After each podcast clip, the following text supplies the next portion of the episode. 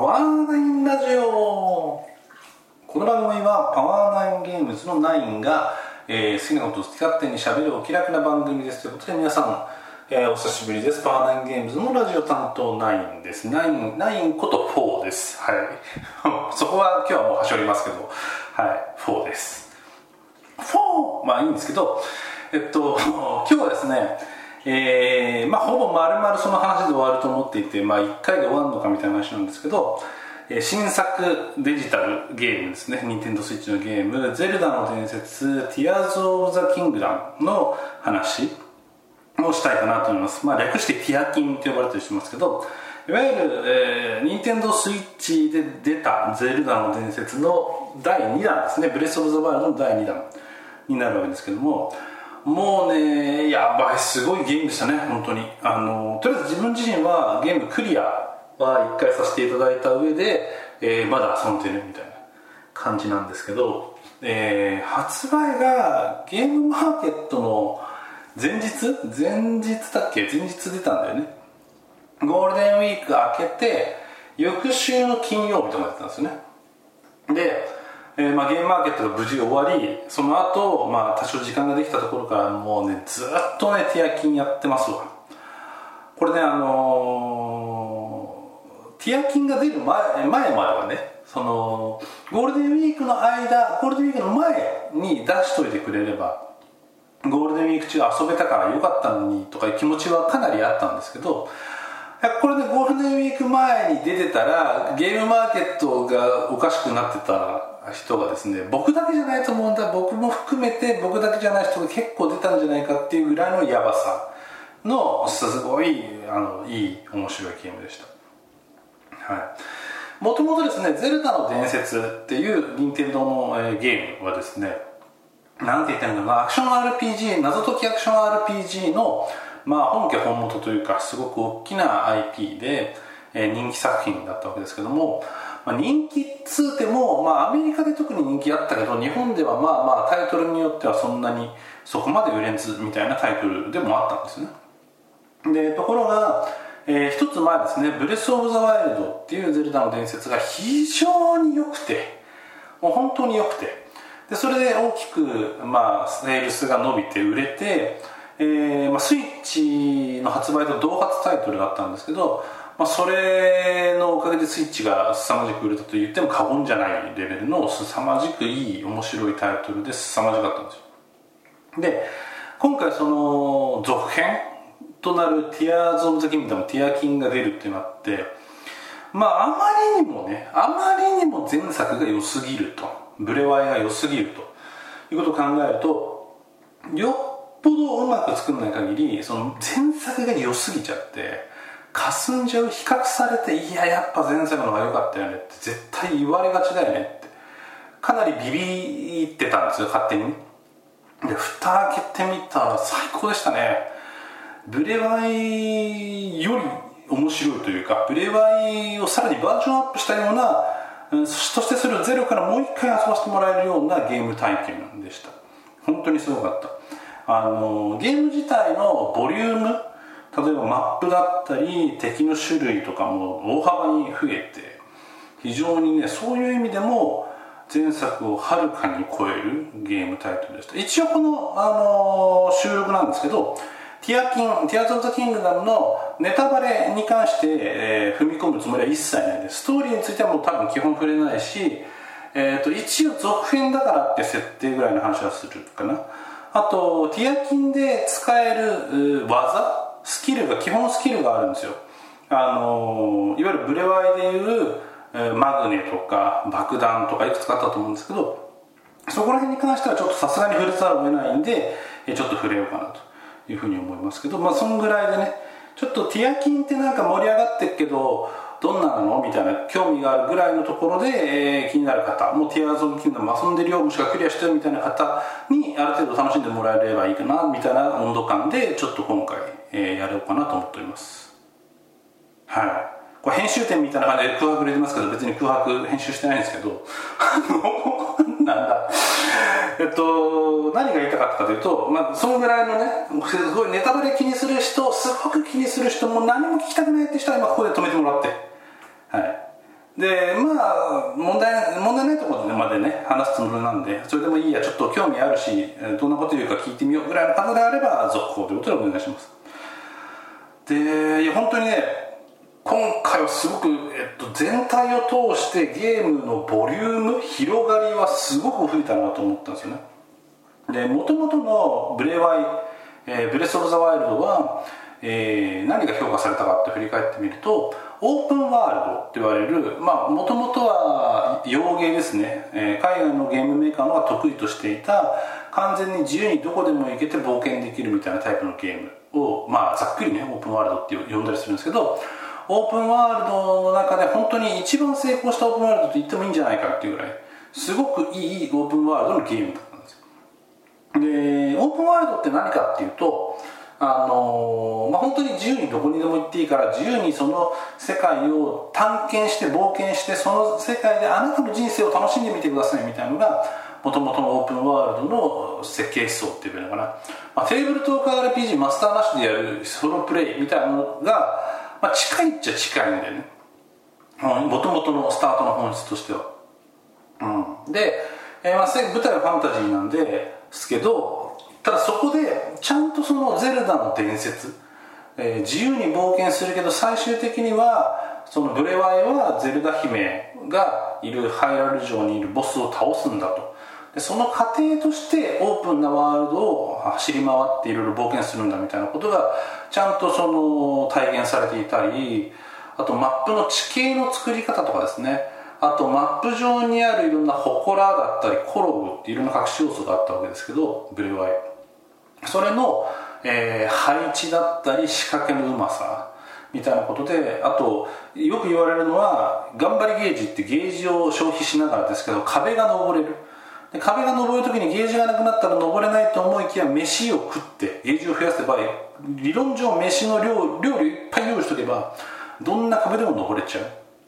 っていうその移動の自由度の高さとえー、相まって目標が常に移動してると見つかって探検が好奇心が湧いてくるみたいな。ことが素晴らしいオープンワールドだったんですね。でそれってまあそうそう設計できるものではなくて正直。あの、オープンワールドって一言で言うととても難しいゲームシステムで今すごく流行ってますけど個人的には物量勝負だし物量を与えるセンスみたいなことのバランス感覚がとても難しいゲームシステムなんですよね。何かというと例えばその遠くのね町があるよとそこに行けと。いうお使いみたいなのを与えられてただお使いの通りにね街道をそこに沿って歩いていったら何も面白くないです。ただのお使いだし移動も面倒くさいし。オープンワールドって結構そうなりがちなんです。で、えー、それに対してじゃあ、まあ、どう対応していくかみたいな話なんですけど例えばえー、ブレワイより後に出たゲームですね。ポケモンのスカーレット・バイオレットみたいなものでいうともうそこら中にポケモンはいるしポケモンもさ一回ゲットしちゃうと興味なくなっちゃうからポケモンだけじゃなくてアイテムももう本当に1個取ったら次のアイテム見えてるぐらいの頻度でまあもうなんていうの山だろうが谷だろうが街の近くだろうがもうそこから中に落とし物落ちてるみたいなゲームデザインにするとその落とし物に引かれて動いていけばえー、なんとなく飽きずに移動できるでしょうみたいなのが、まあ、旧大点な仕様だと思うんですよ正直、まあ、これがベターな仕様だと思うんですよね。ただブレワイは、まあ、ポケモンより前のタイトルですけどそこの視線誘導だとかその例えば高い山登ったら何かあるかなあ外れたあこっちはあったみたいな、まあ、山の頂上にはなかったけどそこから見回したら下にあったみたいな。あの他の方でネットで書かれた方いましたけど外れここは行ったけど外れだったみたいなことが結構な頻度で発生してでただただの外れで済まさないみたいなこと。外れだけどこの山はもうチェックしたみたいなチェックする意味での充足感みたいなことも含めてすごくそこの設計が凄まじくうまいゲームだったんですね。なんでブレス・オブ・ザ・ワイルドが僕の中でやったすごいことはオープンワールドでえ、すっごい外れの場所がいっぱいあるのにそれが気持ちいい、えー、それだからこそその何かがあった時の嬉しさがちゃんと担保されて、えー、好奇心が何て言うんですかね。低減しないというか維持されやすいみたいな。ゲーム性だったんですよブレス・オブ・ザ・ワイルドそれはもう神業みたいな話であってあのナロー系の走りであの魔王優魔王勇者っていう物語がありましてあのお話の中に出てくるあの丘の向こうはどうなってるんだろうっていう好奇心、えー、っていうテーマがあるんですけど、まあ、そのねあの丘の向こうはどうなってるんだろうを永久に遊んじゃうのがブレス・オブ・ザ・ワイルドっていう超名作だったんですよね。で今今やっても面白いです全然面白いでそれをじゃああのその続編でじゃあどうしてくるのかと。じゃあポケモンみたいにもっともっとアイテム転がしていきゃいいじゃんみたいな形で、えー、なんていうのね近代的にっていうと変ですけど忠誠してくるのかその時ブレス・オブ・ザ・ワールドを超える何かを提示してくるのかみたいなところもあったんですけどなんとねあの個人的な体感で言うとブレス・オブ・ザ・ワイルドよりティアキンの方がもうちょっとスカスカなんだよね。もっと外れが多いんだよね。もう少しだけ外れが多い。これはねすごいことだと思うんですよね。その外れが多いって普通に考えたらつまんなくしてるはずなんですよ。楽しみが減ってるんでね。なんだけどまあティアキンはそのマップ自体が構造的に広い違う広がりを得たっていうことと、まあ、その違う広がりがあることによって違う好奇心を喚起することでマップ上にある例えばコラボとか多分減ってんじゃ減ってないのかな。見たいや減ってんだな。分散してんだな。してるのにあの前と同じようなプレイ感覚を維持してるってやっぱそこはなんかテクニックがきっとあってまあ、そのうちの一つは前作と同じマップ地上は、ね、基本的に同じようなマップを使ってる前作の続きだよっていうことが、まあ、そこにも影響してきてると思うんですけどまあねそのゲーム作ってる側の勝手な都合で言えばその当たりが少なくて当たった時に大きく喜んでくれる方が絶対いいんですよコスト対効果的にも。でも普通に考えたらそれでユーザー飽きちゃうはずなんだけどそれがねもうめちゃくちゃうまくいってるんだよね。でその原因の一つはさっきちょっと言いかけましたけど今回はティアキンはブレワイの続編何年後かは分かんない設定明確には。何年後かの世界だからブレワイを特にクリアした人間自分みたいなことからすると何年後になったこの世界のあの町あの村って今どうなってんだろうみたいな。あいつあこいつこんなとこにいたわみたいなこととかね。えでもあいつがここにいるってことはあいつがいた場所今どうなってんの？みたいなこととか。永久にね好奇心を刺激しうる仕様としてその旧マップを使うっていうことをこんなにねうまく 活用していいのかっていうのをねしみじみ思いましたね。で例えばその、えー、あの村どうなってんだろう？みたいなね自発的な好奇心をなかなか持てないと思うの人間って。なんだけどやっぱプレイしてるとえー、その新しいティアキンの馬宿とかで「あ知ってます？何々村って今こうなってるらしくて危ないっすよね」みたいな。雑談してくんだよ。だから「えそうなの？あの俺が昔あのよく言ったあのあの村だよね」みたいな気持ちにさせられてでそこからその他人事じゃなくて昔の自分の経験の延長上みたいな好奇心の沸かせ方をそのいろんなところで仕掛けていくんですよね。それもうまいそのなんて言いますかね。何々村がどうなってるらしいから解決してこいみたいなお使いではなくてもうなんか噂話として聞かせて行っても行かなくてもいいけどあでも知ってたらやっぱ気になるよねぐらいの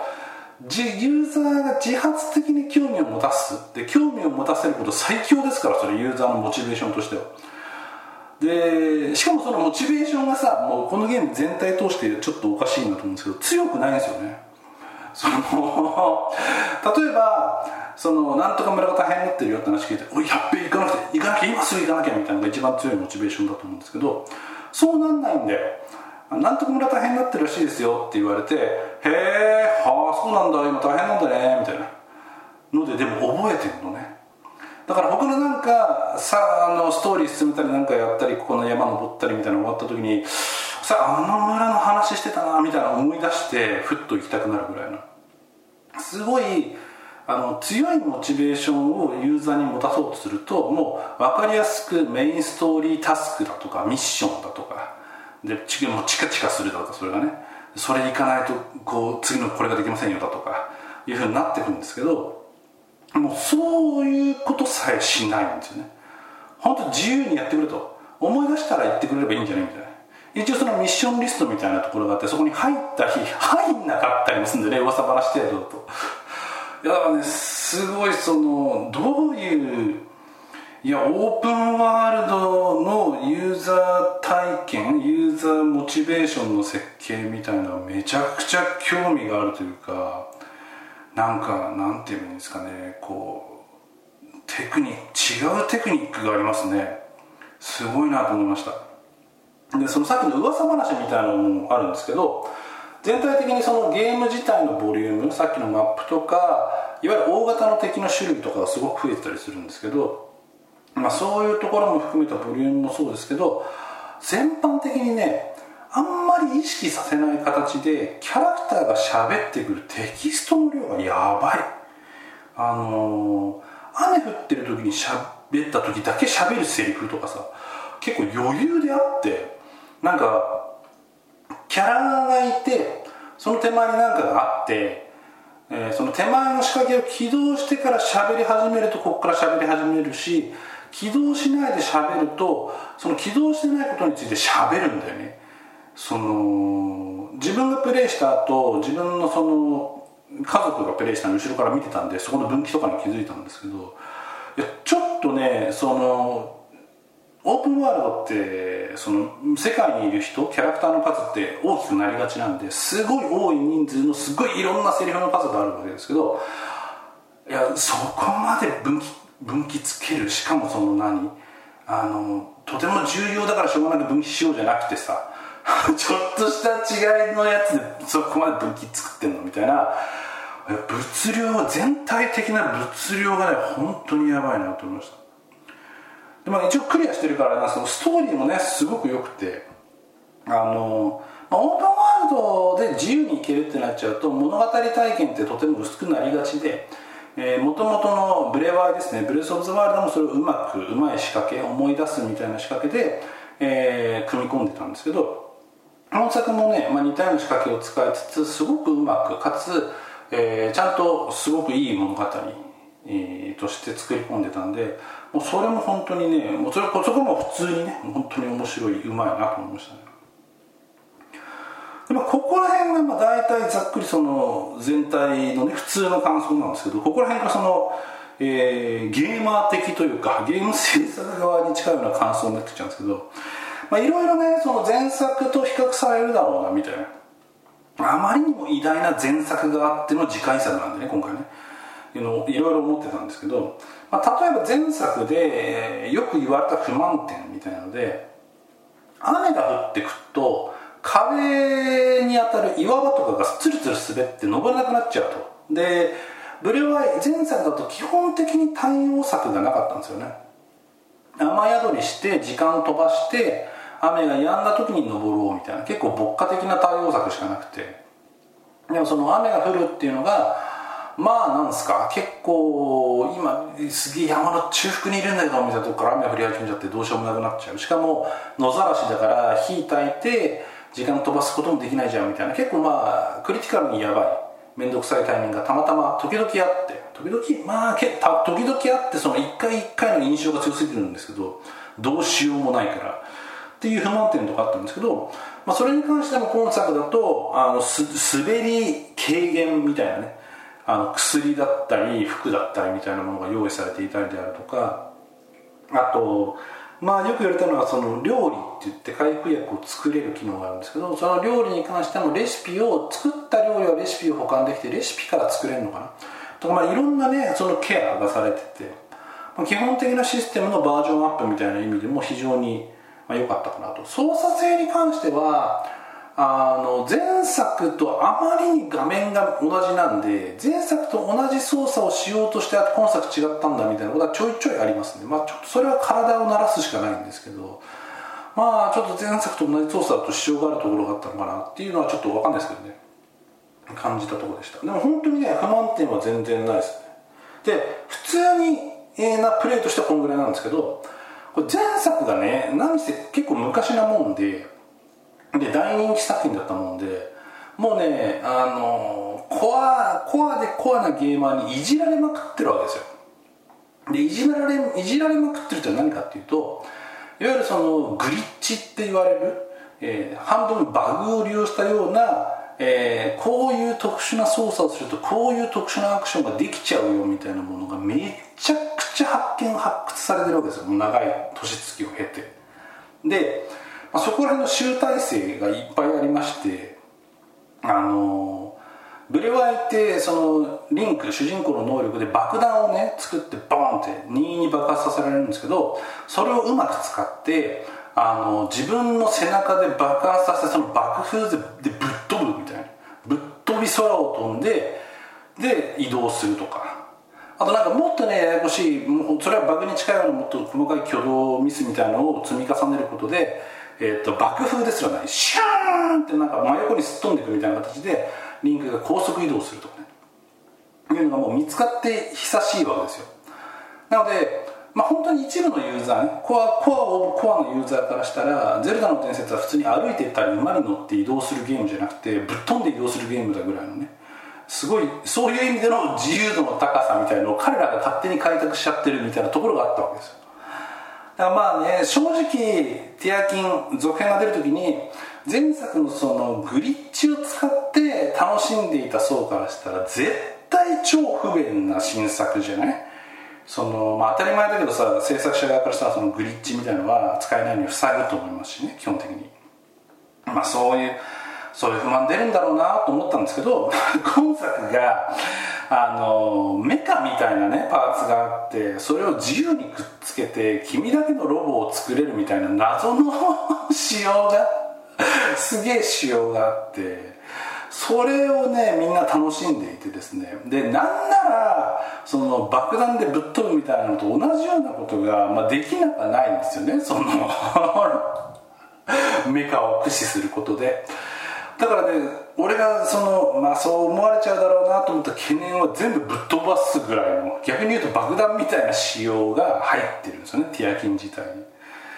ティアキンはそのねそのメカみたいなやつ。がもう本当に自由度高くて何でもできるんですけど遊んでみるとそのメカみたいなのを使うのに、えー、エネルギーが消費していったりとか何にもないところからその過去使ったメカみたいなのを作り出すのに、まあ、それも違う資源を消費するであるとかその無限に遊べるというちゃんと消費財としてそれで遊び続けてるといろんな資源が消費したりするよみたいな構図になってることもすごくうまかったんですけど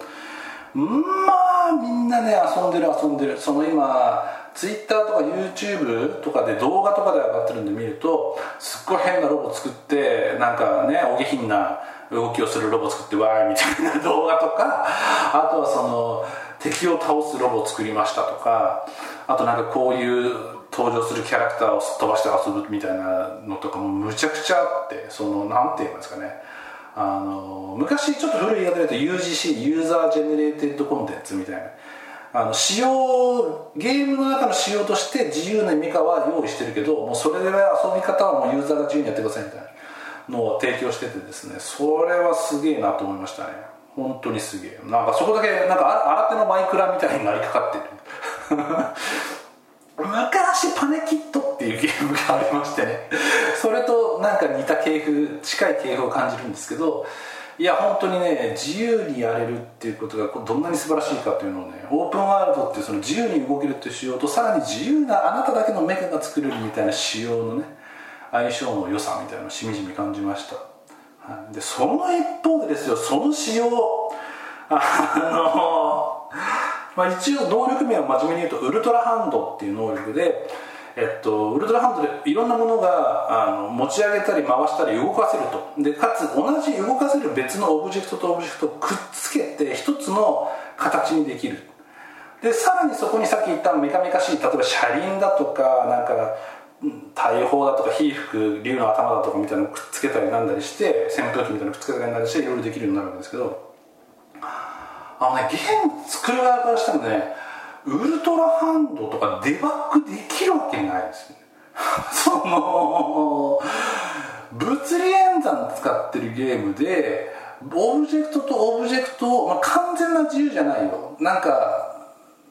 厳密にくっつけれるポイントポイントがあってそこから外れたポイントとポイントの隙間みたいなところに接着できなかったりするけどそれにしたって丸太2つをくっつけるだけでもくっつけるパターン多分何種類なんだ何十種類か生まれますよ。まっすぐくっつけるひねってくっつける直角にくっつける丸太の真ん中から横にくっつける綺麗に2つ横に並べる十字にクロスしておくみたいなパターンで言うとね。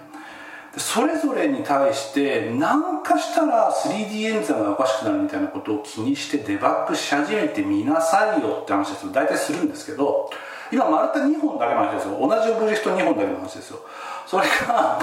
ウルトラハンドでつけれるオブジェクトの数が著しくてですねそれのコンビネーションを真面目にデバッグしたら終わんねえわあんなもんっていう物量のはずなんですよね。いや本当にすごい。これをあのしようとして提案するやつもすごいけどデバッグできるって言った人誰か分かんないけどすげえと思う。で実際したんだと思うんだよね。いや本当壮絶ですね。でウルトラハンドほどじゃないけどすごいのがトーレルーフっていう能力で、えっと、リンクの頭の上の屋根にすごいありえないハイジャンプをして頭を屋根にぶつけるんじゃなくてそこから通り抜けて通り抜けフープみたいにその頭がぶつかったところをさらに上方向に通り抜けて出れるところから頭を出すっていう機能なんですよね。これねあのー、機能だけで言ったら要するに頭の上に対してどこどこでもドア通り抜け夫婦からいわゆる。が使えるよってだけなんですけどあのー、これのデバッグやばいと思うよ。あの ありとあらゆる場所で下から出てきたらどうなるか出せるのか出せないのか。でちょっとイベントみたいなこと絡んでくると下から出すわけにはいかないからこの下物理的な下には空間を作っちゃいけなくてとか。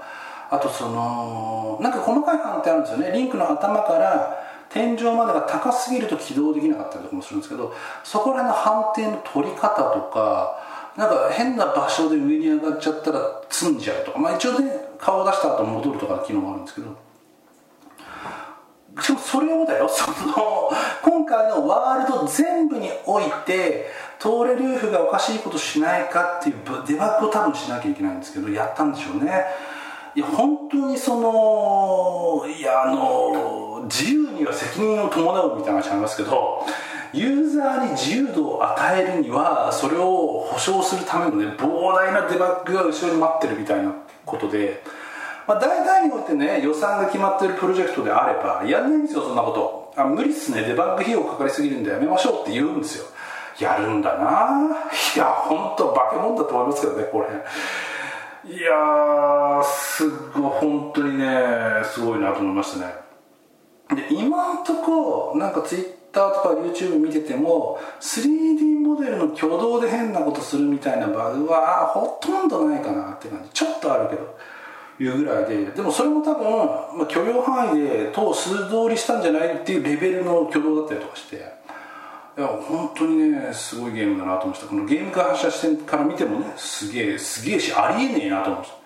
あの誰かがあれをパクって作ろうとしてもすっごいバグまみれのクソゲーが多分できる。であろうゲームなんですよね。だから本当にすごいと思いますね。ロストテクノロジーみたいなパワーがありますね。うん。そこら辺そのボリュームだったりいろんな機能の素晴らしさそのマップが広がったみたいことに関して言えばブレバイブレイス・オブ・ザ・ワールドは実はその任天堂スイッチの同発タイトルでしたけど任天堂一つ前ですよね。WiiU ってタイトルでも動くようなゲームとして作られてたんでまあ、そこら辺ちょっとゲームのスペックとしては多分足引っ張られたんですよね。で今回は WiiU はもうあの対応してない。本当にスイッチ専用のソフトとして作ってるんで、まあ、前作よりもそこでさらにボリュームだったり挙動だったりいろんなものが担保できたのかなみたいなのももちろんありますけどにしてもおかしい性能でしたね。本当にすごいなってましたね。グラフィックに関してはいわゆるその PS のね最新タイトルみたいなもしくはパソコン系の最新タイトルみたいなすごいフォトリアルで光がもうね回り込んできてみたいなのはないですけど、まあ、十分にね見て楽しめるレベルでそれよりもずっとゲーム体験ですね。好奇心が刺激され続けてああそこどうだっけなそうあそこ行ってないなみたいな。マップ見たらここまだ俺行ってないじゃんみたいな。永久に発生するね凄まじいゲームだなと思いましたね。はい。というわけでもうねあの厄介オタク極まるってなんですけどネタバレしない範囲でねしない範囲でティアキンについてですね熱く語ってみました、はい、これネタバレありがもし聞きたいっていう方がいらっしゃったらツイッターの方でですね書いていただいたらあのネタバレあるんで気をつけてくださいっていうのを入れた上でネタバレありで散々しゃべるっていう収録もしようかなと思うんで、まあ、そこら辺ご希望であれば書いていただければなと思います。いやーティアキン面白いのでぜひぜひねあの このリスナーの方もね遊んでない方は遊んでみてほしいと思います。まああれを生かしてテアキンのここの要素を引き抜いてボードゲーム作りました。やれるもんならやってみろとかですけどね、まあ、それも難しいかなと思うんですけどね。実際にあれかジェンガみたいのを用意してあのくっつくガムみたいのも用意してあの ウルトラハンドあなたのウルトラハンドでオブジェクトを作ってでそれは東京タワーですかみたいにやるゲーム作るか。もうどっかにあるしなんならバルバロッサが粘土でやってるっちゅうないですけどね。まあそんなとこでしたということで。はい。じゃあお相手はパワーナインゲームズのラジオ担当9こと4でした。では